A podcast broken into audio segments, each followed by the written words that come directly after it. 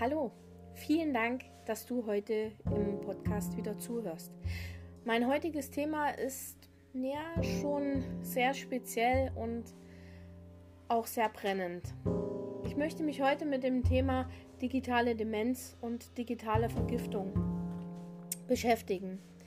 Gerade in der heutigen Zeit, da wo sehr viele Menschen im Homeoffice sitzen und vielleicht auch du gerade dieses tust, möchte ich genauer auf dieses Thema eingehen und naja, vielleicht auch die ein oder anderen Ansätze, wie du dich da selber wieder rausziehst, dir geben.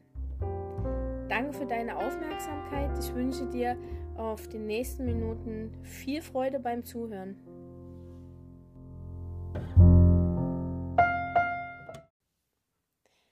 Digitale Demenz ist ein einhergehendes Prinzip beschleunigten Verfalls mentaler und sozialer Kompetenzen. Was können wir jetzt schon in unserer heutigen Zeit beobachten? Erster Punkt natürlich nennt sich sogenannter kognitiver Gedächtnisverlust. Wir sprechen ja jetzt schon vom Zeitalter des Vergessens. Und wenn du auch mal so ganz tief in dich hineinschaust, welche Termine kannst du dir bewusst erinnern? Was hast du heute bewusst getan oder vor 14 Tagen? Schauen wir mal in unser Bildungssystem. Hier hat schon dieser kognitive Gedächtnisverlust weitreichende Folgen.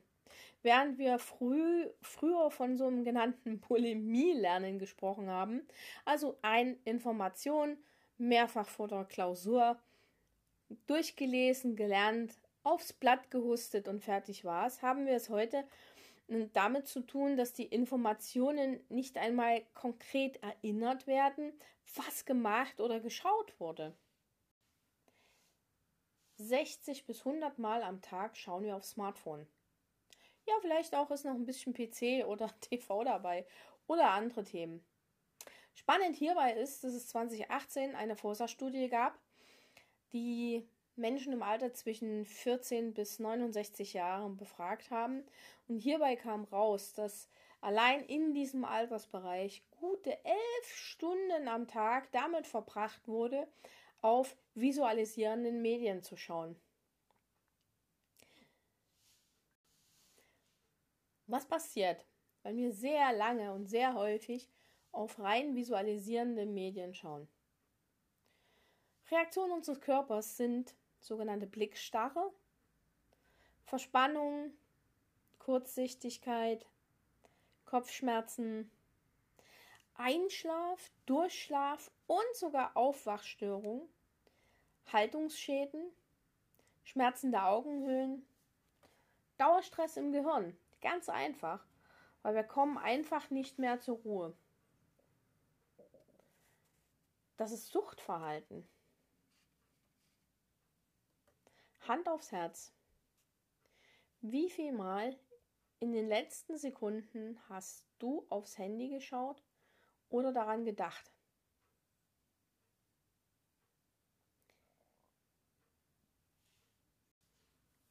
Was sind die Ursachen dazu? Ja, vielleicht wünscht der ein oder andere sich dann doch schon ein Stück heile Welt, ein Stück digitales Glück, frei nach dem Motto, ich bin wichtig, ich suche nach Akzeptanz, privat oder geschäftlich. Hierbei sprechen die Wissenschaftler auch von Suchtverhalten durch digitale Konditionierung, sowohl im privaten als auch im Arbeitsbereich. Ja, Tipps für die Arbeit kann ich dir sehr gerne geben. Erster Punkt, zurück zur Achtsamkeit. Führe bewusst Bildschirmerholzeiten ein.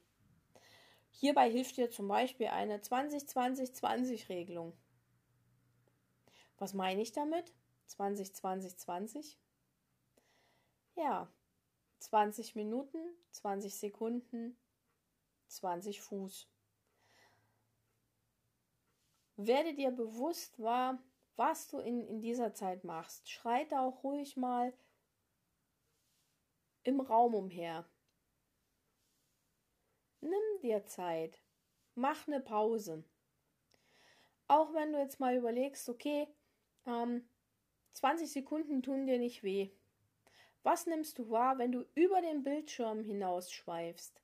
Wenn du dein, deine Länge, dein Sehvermögen dahin schulst, genau zu schauen, was ist in der Ferne, was nämlich bewusst in sieben Meter Entfernung war. Abgesehen davon, dass es äh, laut Arbeitsschutz auch vorgeschriebene Bildschirmerholzeiten gibt, nehmen gerade Menschen im Homeoffice dieses gar nicht wahr, weil die Zeit vermeintlich so schnell verfliegt. auch wenn der ein oder andere den nächsten Tipp gar nicht so gerne hört. Mach nicht alles komplett papierlos. Trainier dir bewusstes Schreiben wieder an.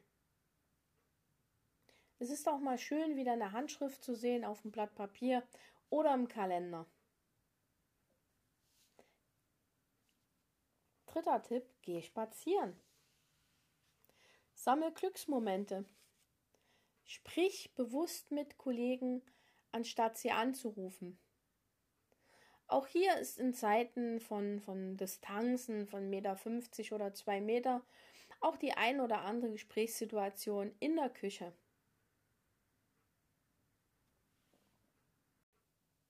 Halte dich bewusst an die Telco-Zeit. Wenn die Telefon- oder Videokonferenz für 30 Minuten angelegt ist, dann überschreitet sie nicht. Führt lieber Zeitmanager ein. Wenn die Kapazität einer Videokonferenz nicht ausreicht, zum Beispiel durch Info Internet, dann telefoniert einfach.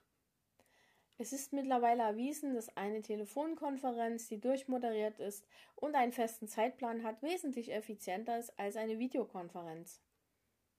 Sollte zufälligerweise sehr wichtig sein, die Videokonferenz zu führen und wenig Kapazität, also sprich Internetbandbreite da ist, dann macht die Kamera aus. Es ist jedoch trotzdem sehr wertschätzend, parallel zur Videokonferenz oder Telefonkonferenz nichts anderes zu machen.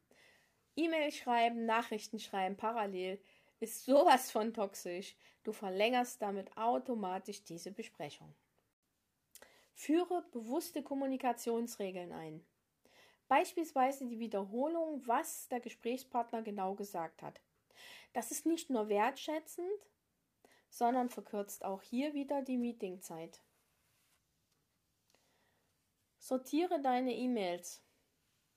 Wie häufig höre ich, auch im Coaching, ja, also ich muss ja ständig up-to-date bleiben, ich muss ja die E-Mails ständig in, im Augenblick lassen. Na, das ist so nicht ganz richtig. Du hörst, ich muss, ich muss, ich muss.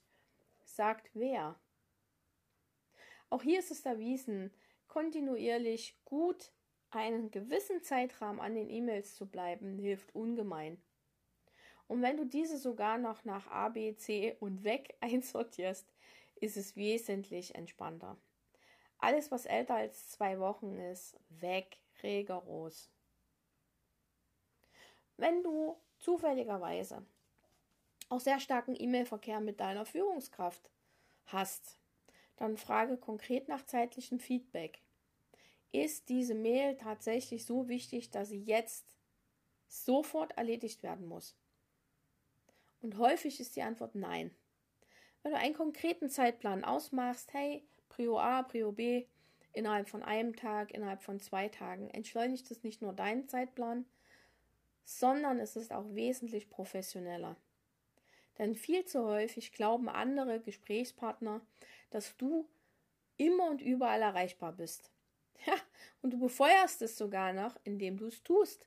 Indem du sobald eine E-Mail reinschaust, reinkommt, du sagst doch, ja, komm, die noch und die noch und ehe du dich versiehst, ist eine Stunde um.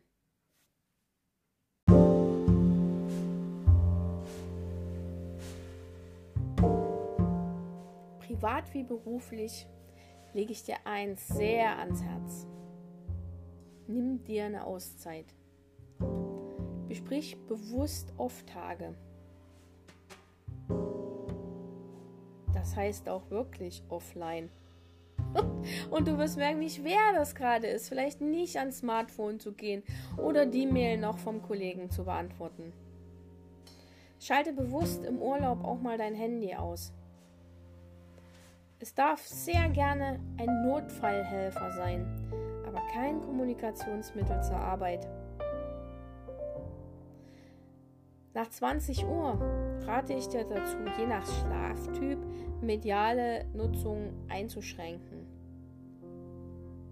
Es ist erwiesen, dass allein die Smartphone-Benutzung 20 Minuten vorm zu schlafen gehen dich schon ganz stark um den Erholungsschlaf bringt. Iss bewusst, hör bewusst zu, schau bewusst und genieße bewusst. Und du wirst sehen, du wirst Stück für Stück aus dem digitalen Suchtverhältnis herauskommen. Ich danke dir fürs Zuhören und freue mich schon jetzt drauf, dass du einfach mal den Weitblick übst. Ein bisschen über den Tellerrand oder über den PC hinausschauen. danke dir.